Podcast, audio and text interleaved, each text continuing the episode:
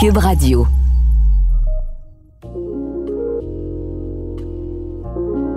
Bienvenue dans Audace mot d'auteur. Le balado des éditions Stanquet. Fuyant résolument l'hermétisme, les auteurs nous séduisent par la qualité, la finesse et l'originalité de leurs textes et leurs pensées. Dans cette première série d'épisodes, il sera question d'identité sous toutes ses formes dans la littérature.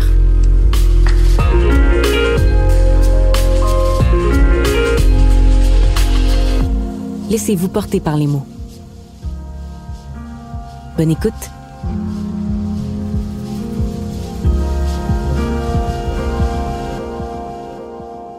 Bonjour, mon nom est Michel Jean. Je suis en compagnie d'Alissa Jérôme et de Katia Bacon, qui ont contribué au recueil de nouvelles Wapke, qui a été publié euh, aux éditions Stanké. Et pour ce premier épisode du balado Audace, mot d'auteur, ben, je suis content d'être avec elle pour parler de littérature autochtone à travers les différents genres dont elle est euh, composée. Katia et Alissa, bonjour, merci d'être avec nous. Allô. Ouais. Katia, parle-nous un peu de toi. D'où est-ce que tu viens? Qu'est-ce qui t'amène à écrire? Qu'est-ce que tu voulais écrire quand on, on t'a proposé de participer à WAPCA? Katia Bacon euh, de Pessamit sur la côte nord. Je suis à Montréal depuis euh, quelques années. Euh, je travaille ici. Donc, en fait, je travaille pas du tout dans le domaine de la littérature, ce qui fait que c'est vraiment surprenant que, bon, ça a surpris du grande- monde que ouais. j'ai que j'écrive. Puis, dans le fond, la, la raison pourquoi je me retrouve dans Wapke, c'est que je, pense que ben, tu m'en avais parlé, puis euh, tu cherchais comme des auteurs, puis bon, connaissant mon, mon réseau, euh, je me suis dit que peut-être je, je pouvais t'aider, mais finalement, je me suis proposée. Mhm. T'as levé la main. Ouais. Ouais, J'étais content, moi. Oui, euh, ben moi aussi, en fait, euh, je suis contente de l'avoir faite Hmm. parce que ça aurait pu être quelqu'un d'autre, puis j'aurais peut-être manqué ma chance, mais bon, Et le livre aurait été moins bon. merci. Alissa, parle-nous un peu de toi. Moi, je suis Inou de la communauté de Washat Macmanu Tenam. Moi, un peu plus loin sur la côte nord. oui. j'ai commencé à écrire. euh, ben, j'ai écrit mon premier roman quand j'avais 13 ans. Ça a commencé du jour au lendemain. J'ai pas tout le temps été euh, comme euh, une, euh, une écrivaine. Parce que moi, je pense qu'on devient écrivaine euh, au moment où on commence à écrire pour de vrai. Mhm. Fait que là, de, durant mon, ma jeunesse, mon adolescence, j'ai publié deux livres, deux romans. Et euh, j'ai déménagé à Montréal pour le cégep, euh, les études euh, en 2016. C'était la première fois que je venais à Montréal, puis que je voyais la grande ville, que je voyais comme un nouveau monde. Et ça, ça m'a vraiment surpris. C'est comme ça m'a comme fait une lumière dans, dans la tête. Et je pense que c'est à partir de ce moment-là que j'ai voulu euh, commencer à plus m'exprimer et à plus vouloir passer un message à travers euh, mes écrits. Mm. Et euh, dans Wapke, j'ai écrit euh, Wabu Shonigan. Ça, c'est surtout centré sur comment je vois le- l'environnement dans le futur, comment je vois comment on a gagné nos droits dans le futur si on fait rien aujourd'hui. Mm. Toutes les autochtones, ils ont des droits, mais genre des faux droits. Là. Comme il dit, tu nous rends un service, on va vous donner un cadeau, mais finalement c'est un cadeau empoisonné. Je comprends. Katia, toi, tu as écrit Cécile, qui est basée sur, euh, j'aimerais presque dire une histoire vraie, d'une certaine manière, basée sur ta grand-mère, en tout cas, ta cocoum. Oui, en fait, euh, c'est plein de petites histoires que ma grand-mère m'a racontées. Une fois, ma grand-mère, elle m'a raconté euh, l'histoire de Marie, Mhm. c'est une dame qu'elle a rencontrée à, à l'hôpital. Puis euh, Marie, elle parlait à personne en fait dans dans la nouvelle, elle est aveugle, mais en fait, elle voyait, sauf que elle parlait à personne. Donc euh, c'est ça. Ma grand-mère l'a rencontrée et suite à ça, je sais qu'elle était beaucoup malade, ma grand-mère. Puis euh, Marie lui a dit, euh, regarde, inquiète-toi pas, ça va bien aller. Tu tu vas tout voir. Tu vas voir euh, Pessamite qui va devenir grand. Tu vas, tu vas voir euh, le monde qui va mourir. Euh, tu vas tout voir. Fait que c'est comme une, une prédiction qu'elle faisait à ta grand-mère, qui devait pas trop y croire sur le coup. Non, ben, elle y pensait pas, mais tu sais, à, à, force de tout voir, elle, elle s'est rendue compte que c'était vrai. Hmm.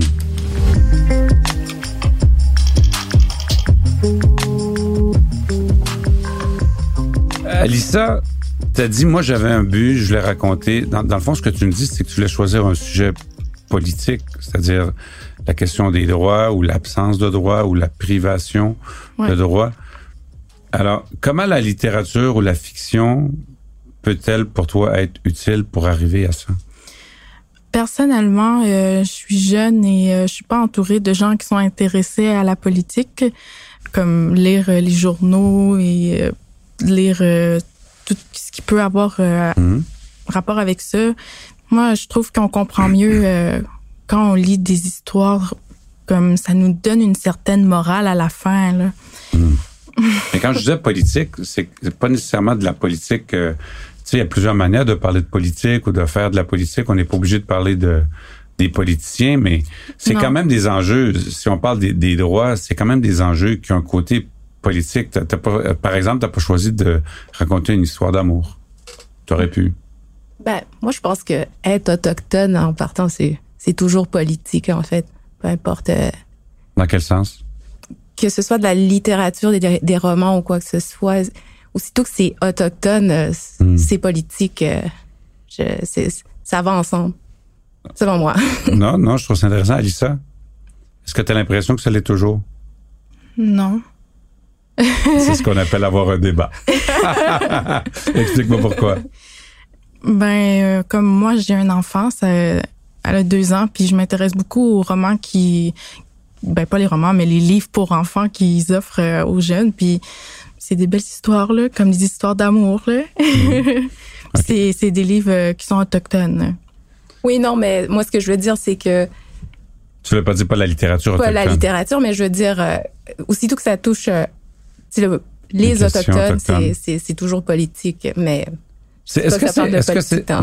non non je comprends très bien ce que tu faisais est-ce que c'est dur à porter ça euh, Katia parce que tu sais dire que, que aussitôt qu'on aborde les questions autochtones on parle de politique quelque part il y a quand même un poids qui va avec ça ben on le voit pas euh, disons moi quand je restais à Pessamit je je le voyais pas je le sentais pas mais je crois qu'en sortant de la communauté, puis en côtoyant euh, d'autres gens euh, mm-hmm. de d'autres nationalités, ben je pense que c'est là qu'on ressent le poids parce que ben c'est ça, ça tu es toujours sur tes gardes. Mm-hmm. J'aimerais ça que vous me racontiez comment vous écrivez, puis dans quel état d'esprit vous êtes quand vous écrivez. Comment, je sais pas, est-ce que vous avez une manière de vous est-ce que vous écoutez avec de la musique? Est-ce que vous écoutez, vous écrivez dans le silence? Est-ce que vous avez besoin de, de vous plonger dans votre histoire? Est-ce que vous avez besoin de pas y penser? Chacun un peu sa manière. Mais comment, quand vous avez écrit ce texte-là, comment est-ce que vous êtes mis dedans, là, Alissa? Quand j'écris, j'écris, c'est euh, j'écoute de la musique en même temps. Sauf que euh, c'est tout le temps des idées qui me viennent euh, comme ça, pas que je me concentre à vouloir l'écrire. C'est vraiment que à chaque jour, j'ai une idée. Je l'écris dans mes notes, dans mon cellulaire, puis je fais juste écrire euh, l'idée en général, c'est quoi. Après, je vais me concentrer à plus essayer de développer, puis plus essayer de genre me projeter là-dedans, mm-hmm. là. comme si j'étais vraiment là, puis je décris ce que je vois autour de moi, ou je décris comment je me sens, mm. puis qu'est-ce vers où ça s'en va. Mm-hmm. Non, je vois très bien. Toi, Katia? Bon, d'abord, j'ai pas écrit assez de textes pour euh, avoir une routine. Mais pour Cécile, c'est sûr que bon, j'ai dû le réécrire. Donc euh, la dernière fois que je l'ai écrit, euh, je l'ai écrit durant la nuit parce que ben, tout le monde dort la nuit, donc c'est plus facile pour les distractions. Et aussi la nuit, ben tu sais, t'es fatigué, puis on dirait que t'es plus proche de je sais pas, de tes sentiments ou euh, t'es plus proche euh, de ton intériorité? Ouais, disons. Donc euh, ça, c'est plus profond, mettons, quand t'écris. Donc, ben pour Cécile, en tout cas, je sais pas comment. Les ben, moi aussi, c'est souvent la nuit là. C'est moi, j'ai souvent fait de l'insomnie. Puis quand on fait de l'insomnie, on se pose des questions très profondes. je pense que c'est relié. mais mais, mais de quelle façon, justement, euh, quand on écrit, de quelle manière ça... Est-ce que... Ou peut-être que pas, mais est-ce que ça vous aide justement, je sais pas, euh, à exprimer quelque chose que vous avez envie? Est-ce que vous avez l'impression que, que vous réalisez quelque chose, Katia? Pour Wapke, j'ai écrit parce que il le fallait. Je veux dire, j'écris pas euh, encore pour le plaisir parce que j'ai des idées. Tu sais, je vais prendre des notes, mais pas. je suis pas écrivaine comme ça. Non, non. mais bon, ça, ça va venir. Puis quand tu écrivais, dans quel, comment tu te sentais quand, quand ça allait bien, justement, tu étais la nuit, tu étais seule avec ton texte? Ben, j'étais un peu euh, mélancolique, mettons, parce que c'est, c'est un texte quand même, euh, c'est très personnel. C'est donc, euh, ouais, j'ai, braillé une coupe de fois. ouais, c'est, sûr que c'est très près de ta grand-mère. Puis ceux qui te connaissent savent à quel point tu es près de ta grand-mère et qui tu parles à chaque jour. Oui. Alissa, toi, comment tu te sentais? C'est au début de, de mon texte, je me souviens que j'ai écrit euh, comment je me sentais quand j'allais dans le bois. Là.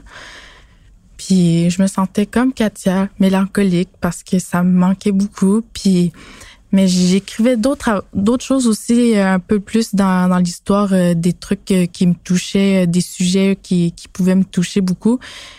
Et ça me faisait du bien juste quand j'avais terminé le texte et que je savais qu'il y avait des gens qui le lisaient.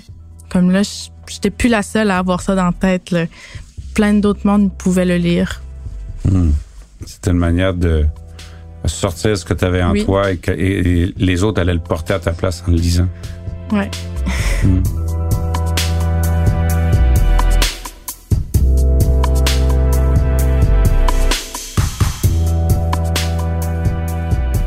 Alissa, on a fait deux recueils ensemble, Amun et ensuite Webke. Dans les deux cas, tu avais en tête quelque chose que tu voulais dire qui était, tantôt je disais politique, mais qui était comme quelque chose qui visiblement te tenait à cœur. Et tu voulais profiter de la nouvelle pour le faire. Est-ce que ça définit comment tu tu penses, comme écrivaine ou comme autrice? C'est-à-dire d'avoir une chose qu'on veut dire, puis après ça, trouver une manière de la dire ou euh, est-ce que c'est un hasard? Non, c'est, c'est vraiment comme ça. Là.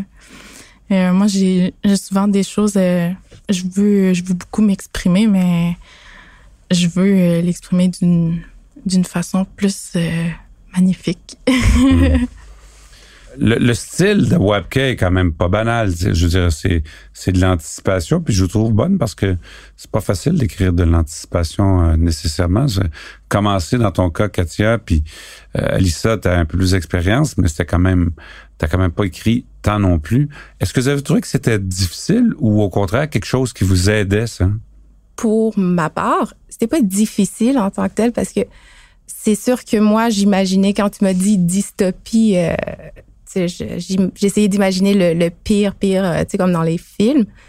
Puis là, je me suis rendu compte que ça marcherait pas avec l'histoire de ma grand-mère. Fait que j'en ai juste ajouté un, peu, euh, tu sais, c'était pas tant... Euh, on voit pas les, les, les mêmes images que, mhm. mettons, la, la, nouvelle de Louis Carl. Donc, c'était pas... c'était pas un obstacle. toi, Lisa, est-ce que, est-ce que le, le futuriste, la dystopie, de se projeter dans le futur, c'était un, défi, une, difficulté de plus ou, ou si au contraire, tu étais à l'aise dans ce genre-là?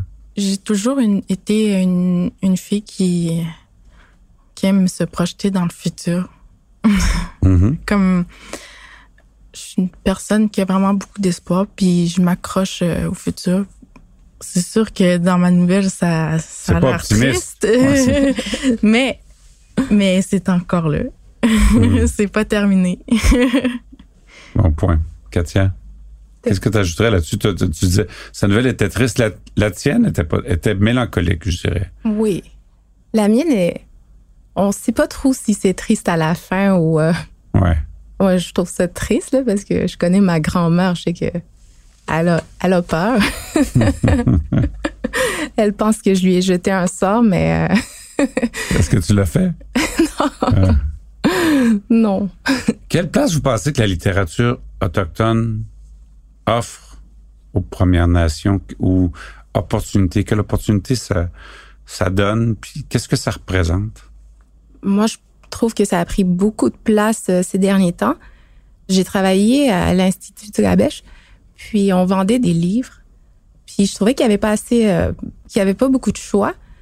Ensuite, euh, j'ai travaillé pour pour le collège Kiona, puis il y avait la, la un, cours sur c'était de la littérature autochtone, puis je me demandais vraiment qu'est-ce qu'on allait enseigner parce que c'est ça, je trouvais qu'il n'y avait pas assez d'autochtones dans la littérature, mais finalement ils s'en sont bien sortis, puis c'est ça. Je pense qu'il y en a plus qu'on pense. Toi, Lisa, est-ce que tu trouves que la littérature autochtone euh, a la place qu'elle mérite ou elle devrait avoir plus de place? Ça a vraiment euh, comme une belle vitrine. Moi, je trouve qu'elle est forte. C'est comme une tache de peinture, d'aquarelle qui tombe sur une page blanche. C'est de la couleur, fait que ça attire beaucoup l'attention. Puis en plus, ça, elle s'étend sur toute la page par elle-même. Puis ça fait que quand tu regardes la page blanche, c'est comme waouh, c'est vraiment beau. Fait comme ça attire tous les regards. C'est beau. Je crois que tout le monde aime apprendre, même si euh, il y en a qui aiment pas tant lire, mais il y en a qui vont vouloir le lire parce qu'on n'en parle tellement pas beaucoup des, des Premières Nations que là ils ont sont curieux. la, la curiosité est là parce que ils veulent savoir vraiment c'est quoi les autochtones. Toi, Katia, la littérature autochtone, est-ce que c'est quelque chose que, que tu fréquentes ou, ou pas? Pas assez, malheureusement. Hmm. Mais euh, ça, ça s'explique par euh, le fait que, euh, bon, je suis très sensible, puis quand je lis des œuvres autochtones, souvent, ben, c'est, triste, hein, c'est lourd. Et, donc, moi, c'est trop pour moi. Donc, le moins possible. Sinon, euh, je vais pleurer et pleurer. Donc... Ça, je te comprends. Moi, je suis comme ça aussi. J'ai eu de la difficulté, par exemple, à lire les, les textes sur les pensionnats, même si j'en ai déjà écrit. Oui, ben c'est ça. Mais quand c'est les autres, euh, je trouve que ça, ça, me ramène dans quelque chose. Pensez-vous que les Autochtones ont tendance à trouver des, à, choisir des thèmes justement tristes? Ben, je pense que c'est pas un choix, en fait. Ça, ça vient à, bon, on est un peu quand même très rieur, mais euh, si on veut raconter, si on veut s'exprimer, euh, c'est sûr que souvent ça va être triste. Sinon, euh, on est drôle aussi. Mais je dire, comment ça que ça se retrouve pas dans la littérature, l'humour, par exemple? Tu sais, les Autochtones, entre d'autres, ils rient toujours. Mais à part peut-être Louis-Carl Picasso, oui. Parce que parler, c'est plus facile. Ah, écrire des écrire de l'humour, c'est plus dur. Ouais. Ça vous tente de nous lire un extrait de, de votre nouvelle? Vas-y, Katia. Ta nouvelle s'appelle Cécile. Oui. 6 heures. Comme à son habitude, Cécile ouvre les yeux au même moment tous les matins. Elle s'assoit sur son lit minuscule et à 6h05, elle prie. Elle égrène le chapelet que sa fille lui a rapporté de son voyage à Medjugorje un grain pour le Notre Père, trois Je vous salue Marie, un gloire au Père, dix Je vous salue Marie, un gloire au Père. 6h30, Cécile a récité au total 50 Je vous salue Marie, cinq gloires au Père et deux Notre Père. Il est temps de s'habiller. Elle enfile un pantalon noir, une chemise blanche et un débardeur mauve. Le débardeur est le seul vêtement qui change de couleur au fil des jours. Le changement très peu pour elle. Ensuite, sous son oreiller, Cécile s'empare de son immense croix métallique qu'elle glisse autour de son cou. Celle-là vient de la basilique Sainte-Anne de Beaupré, endroit qu'elle chérit particulièrement. Un petit coup de peigne dans ses cheveux d'un gris argenté et Cécile peut maintenant aller manger. La table a été mise la veille. Une assiette est posée sur un apron de dentelle entre le couteau et la cuillère. Sur cette assiette, il y a un bol.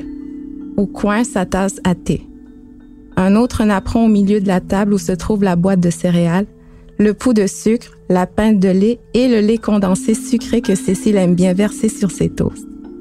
Étonnamment, si peu qu'elle puisse manger, Cécile prend beaucoup de temps à terminer son déjeuner. Entre chaque bouchée, elle se perd dans ses souvenirs. Elle les ressasse de peur de les oublier. Son mari, ses enfants, ses petits-enfants. Je vous aime, leur dit-elle sans cesse. Il y a beaucoup de tendresse dans ce texte-là quand même. Oui. Et la tendresse des petits gestes du quotidien.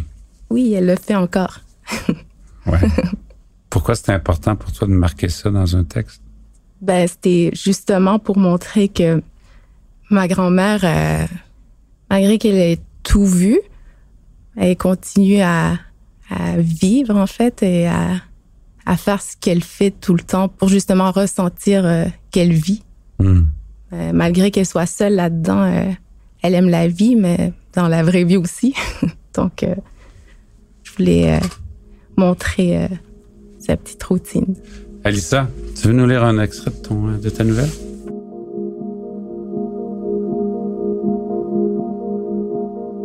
J'ai besoin de me rapprocher de la nature.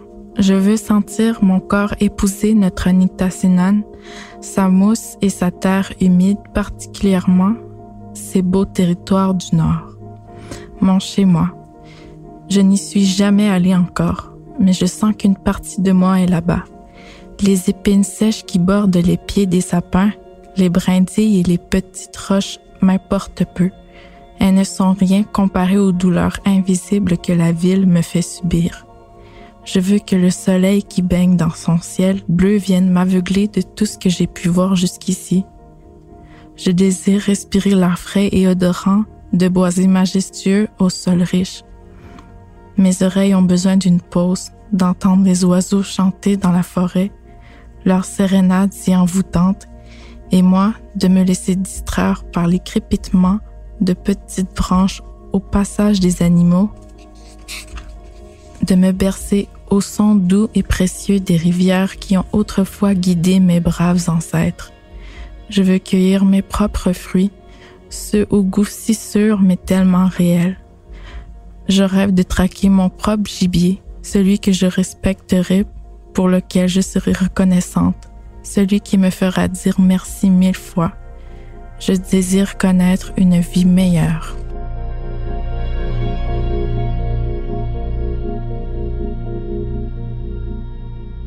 Dans chacun de vos textes, il y a la, tristesse de quelque chose de perdu. Il y a un monde perdu.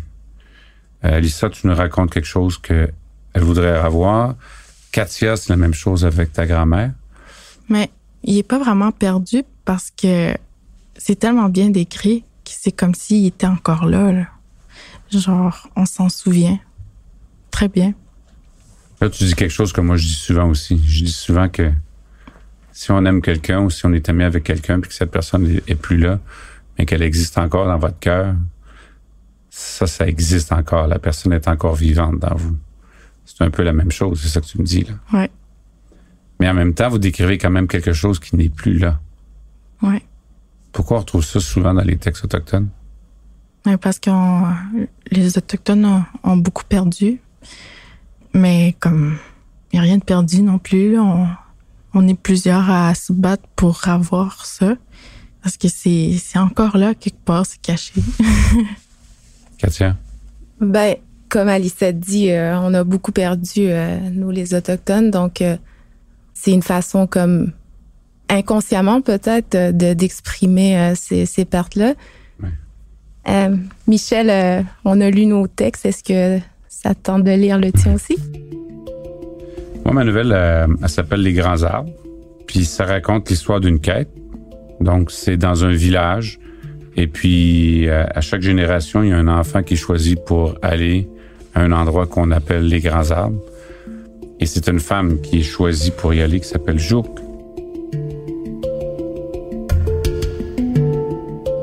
L'eau tambourine à la surface de la rivière.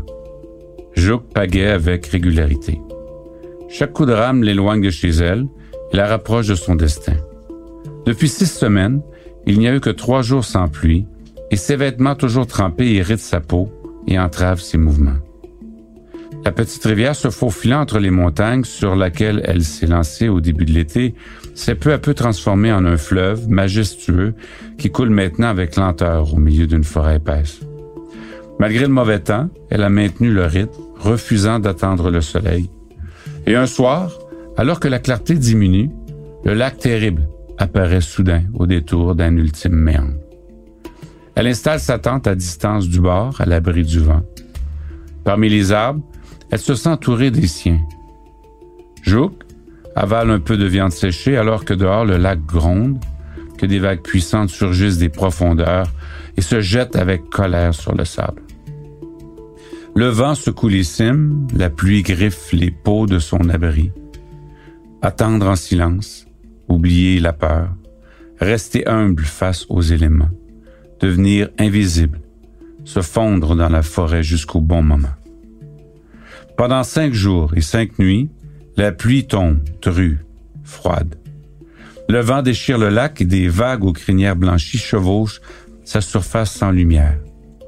Parfois, Juc se tient sur la plage, laisse le souffle du grand lac mordre sa chair, s'imprégner de sa force, ne faire qu'un avec la nature. Elle attend. Au sixième jour, elle se réveille à l'aube au milieu d'un étrange silence. À l'est, le soleil lance des jets de lumière vive sur l'eau. Sa colère épuisée, le lac s'est endormi. Jouk pourrait attendre quelques jours pour s'assurer que le temps climat va se maintenir, mais l'air doux, la forêt immobile et surtout la présence du soleil la rassure. Elle doit profiter du sommeil de celui qu'elle craint plus que tout.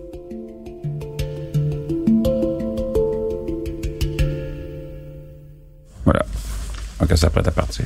Puis, euh, dis-moi donc, euh, d'où t'es venue l'idée d'écrire ça? La planète des singes. C'est on parle beaucoup d'environnement et d'économie, c'est dans le monde aujourd'hui. Puis on dit que on dit souvent que les autochtones vivent plus en harmonie avec la nature que les sociétés occidentales.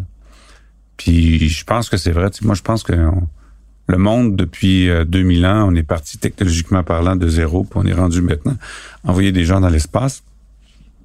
Mais on pense toujours de la même manière qu'à l'époque d'Aristote. Puis on continue de faire les choses de la même manière. Puis on se rend compte maintenant que il y a comme une limite à ça.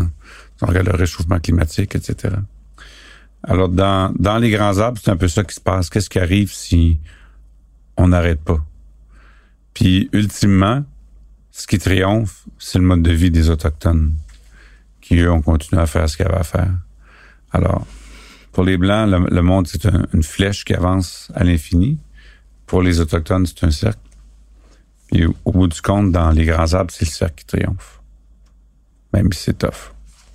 Il y a une madame euh, qui avait prédit ça, justement, une Inou, qui avait prédit que, justement, la fin du monde approchait, puis, euh, ben, c'est ceux qui savent survivre en forêt qui vont, Ouais. qui vont survivre. Ben, tu sais, c'est possible en en réalité, puisqu'un un jour, on ne sait pas qu'est-ce qui va arriver. Mais il y a une chose qui est sûre, c'est que si, mettons, on arrivait à ce qu'on appelle la fin du monde, ce serait pas la fin de la Terre. Ce serait la fin de la société comme on la connaît, nous. Mais il y aura encore des insectes, il y aura encore des animaux. Puis il y aurait sans doute une vie qui reprendrait, des sociétés qui reprendraient. C'est logique quand même de penser que ce serait des sociétés comme, comme celles de nos ancêtres, qui seraient peut-être celles qui survivraient plus facilement que ceux qui dépendent toujours de la technologie. Une fois que la technologie est plus là, qu'est-ce que tu fais? Ben, y a-tu quelqu'un ici qui est capable de poser un collet? Moi, Ah ben au moins, euh, Katia, t'as pas parlé. Non. Toi, t'es resté proche de ça? Ben moi, à chaque année, je vais tout le temps euh, dans le bois là, avec euh, mes grands-parents. Puis mon grand-père, il me montre comment euh, faire euh, des collets. Il me montre comment faire la pêche. Surtout la pêche sur glace, là, je trouve ça fou le fun. Puis ma grand-mère, elle me montre comment cuisiner. Qu'est-ce que Wapke, d'écrire dans Wapke, vous amenez à, à vouloir faire ou euh, qu'est-ce que ça vous a apporté? Puis qu'est-ce que vous voyez qui va suivre après ça? Ouais, là, on s'est projeté dans le futur. Moi, j'ai envie de focuser sur le présent en ce moment. Fait que euh, c'est ça que j'ai envie de faire parce que je veux pas que le futur il soit comme dans mon histoire. Là. je veux, je veux qu'on focus aujourd'hui puis qu'on essaye de changer ça là. Qu'on trouve des solutions aux problèmes. Ouais, Hmm. Donc, tu gardes un certain optimisme pour le présent. oui. Et toi, Katia? Je sais qu'il y a des projets. Je vais probablement euh, commencer à écrire comme une vraie écrivaine Mhm. chez moi euh, quand j'ai le temps, euh, dans des cafés ou un peu partout. Parce que oui, j'aimerais euh, peut-être sortir un roman.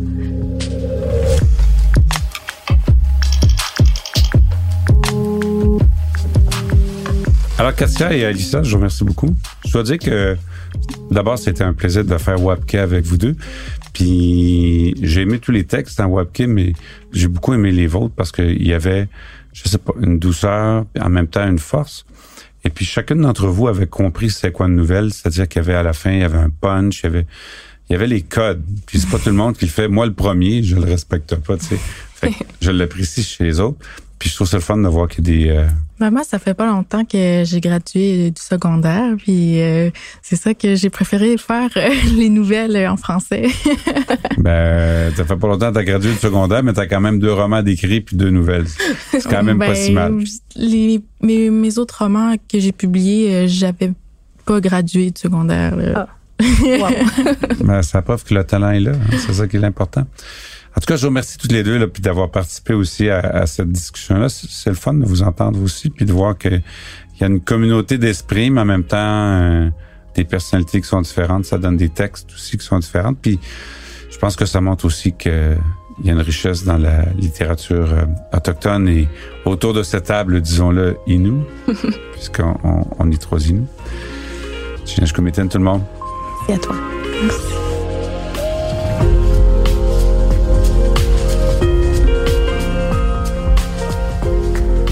Vous avez écouté Audace, mot d'auteur, avec Michel Jean, Katia Bacon et Alissa Jérôme. Réalisé par les éditions Stanquier. À la prise de son et au montage, Philippe Séguin. Une production, Cube Radio. Vous pouvez retrouver tous les livres de Stanquier sur le site stanquier.ca et suivre leurs activités sur Facebook et Instagram.